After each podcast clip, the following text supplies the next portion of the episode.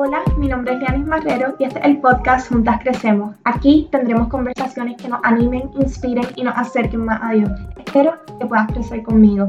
Hola, hola, bienvenidas a un episodio más de Juntas Crecemos. Estoy feliz de estar aquí con ustedes y te quiero dar las gracias por estar escuchando este episodio en el día de hoy. De verdad que me siento feliz de que ya por fin llegó diciembre y que llegó la Navidad. Es mi época favorita. Me encuentro al fin tomándome un cafecito con mucho cacao. Me encanta ponerle cacao a mi café especialmente en Navidad. Y hoy de verdad que me siento bastante bien. Espero que ustedes también. La realidad es que yo hace unos días me levanté con un dolor de garganta horrible, como cuando sabes que te vas a enfermar, pero no estás enferma. Así que lo primero que hice fue hacerme un té y también tomé un poco de medicina. Y no porque sabía que estaba enferma, sino porque quería cuidar y guardar mi salud, lo cual me hizo pensar en cómo estoy guardando y cuidando otras áreas de mi vida.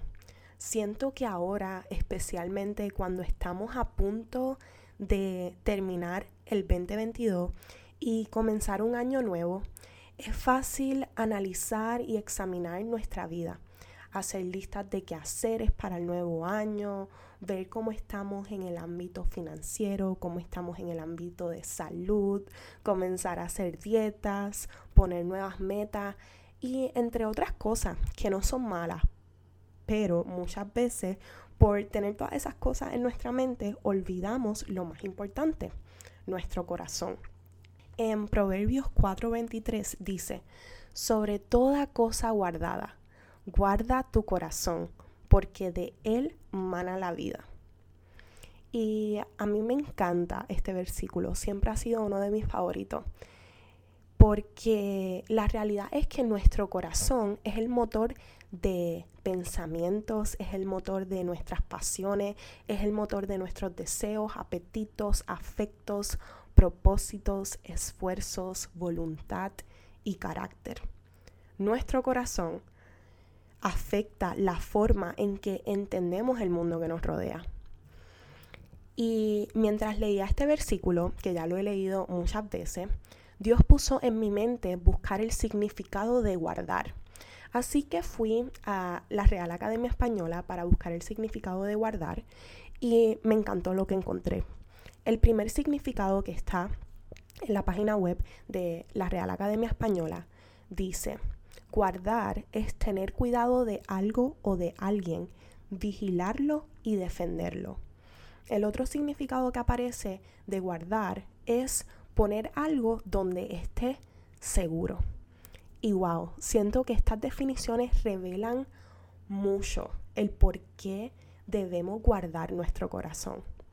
La realidad es que debemos tener cuidado de lo que dejamos entrar en nuestro corazón empezando por el entretenimiento que disfrutamos, las ambiciones que anhelamos, nuestros sueños y esas ansiedades que rehusamos entregarles a Dios, porque todas esas cosas están en nuestro corazón.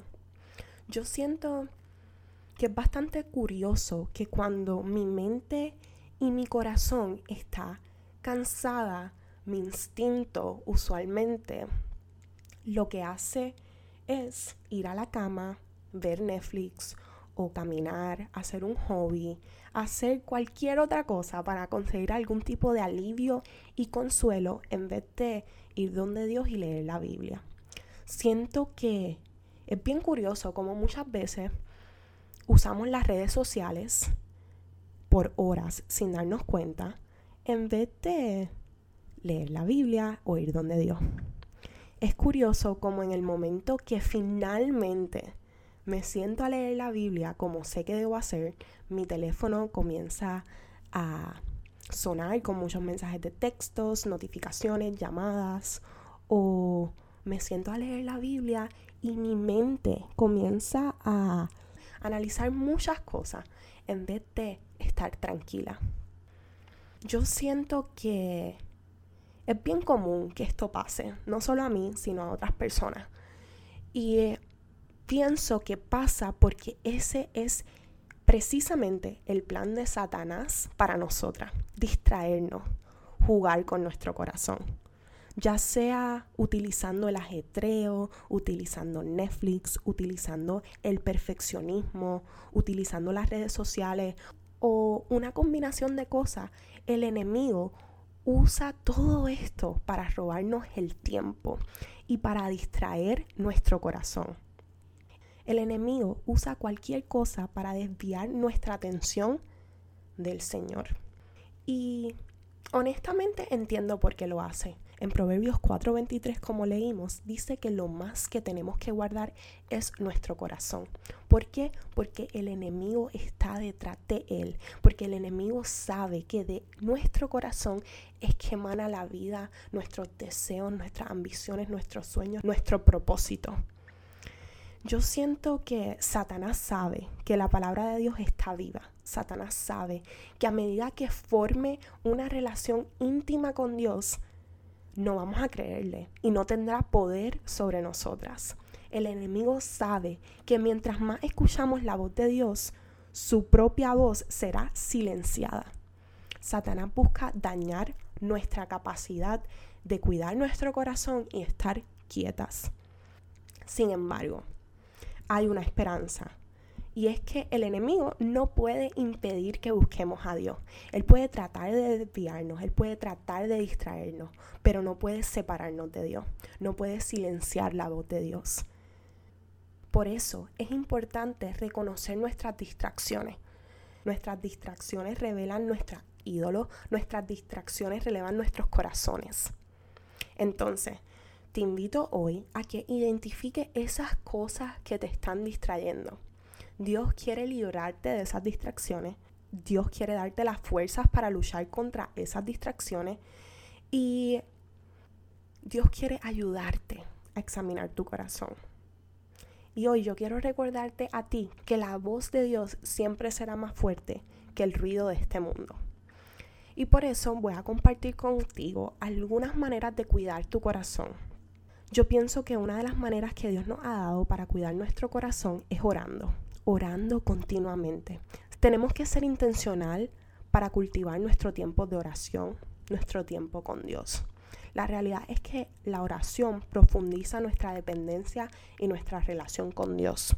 Otra herramienta que Dios nos dejó para guardar nuestro corazón es la capacidad de renovar nuestra mente con la palabra de Dios la Biblia tiene el poder transformador de cambiar las mentiras que entran a nuestra mente por la verdad que hay en la palabra de Dios.